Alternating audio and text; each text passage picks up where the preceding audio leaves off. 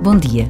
O presidente da Fundação JMJ Lisboa 2023, Estão América Guiar, está no Brasil, com representantes do Comitê Organizador Local da Jornada Mundial da Juventude Lisboa 2023, para divulgar a nossa Jornada Mundial da Juventude.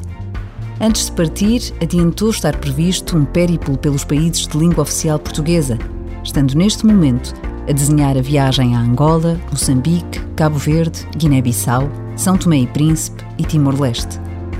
A jornada tem esta Portugalidade como marca e a pátria é a nossa língua.